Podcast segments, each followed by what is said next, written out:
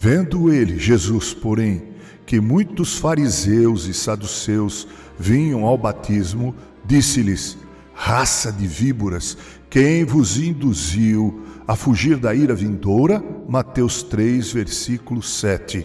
É sobre a ira vindoura que discorre Charles Haddon Spurgeon nas seguintes palavras: É agradável andar pelo campo após uma tempestade, sentir o frescor das ervas depois que a chuva passou e perceber as gotas brilhando como os diamantes mais puros sob a luz do sol.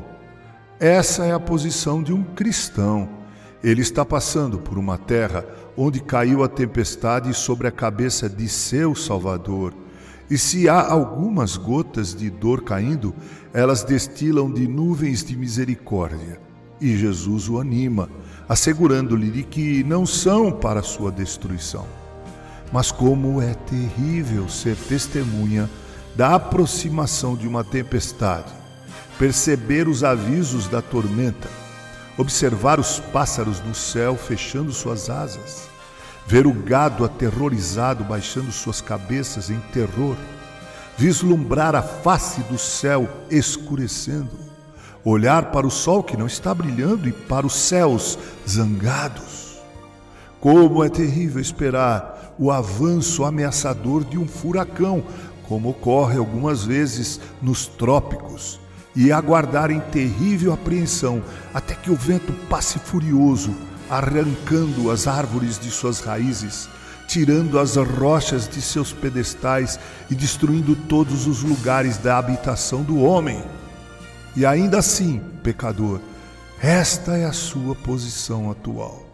Nenhuma gota quente ainda caiu, mas a chuva de fogo está vindo. Nenhum vento terrível voa ao seu redor, mas a tempestade de Deus está reunindo sua artilharia ameaçadora. Os fluxos de água ainda estão represados pela misericórdia, mas as comportas logo serão abertas. Os raios de Deus estão ainda em seu armazém, contudo, eis que a tempestade se apressa, e quão terrível será aquele momento em que Deus, revestido de vingança, marchará em fúria.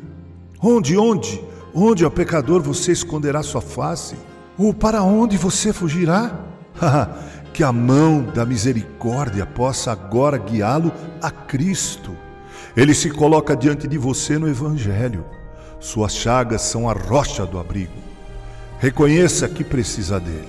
Acredite nele, creia nele, entregue-se a ele, e então a fúria se desviará de você para sempre. Prezados ouvintes, se essa pandemia causada pelo coronavírus, que tem ceifado milhares e milhares de vidas e trazido tanta tristeza, tanto luto, tanto sofrimento, ainda não é a ira vindoura, calcule você o terror que aguarda todos aqueles que deram as costas ao Evangelho do Senhor e Salvador Jesus Cristo.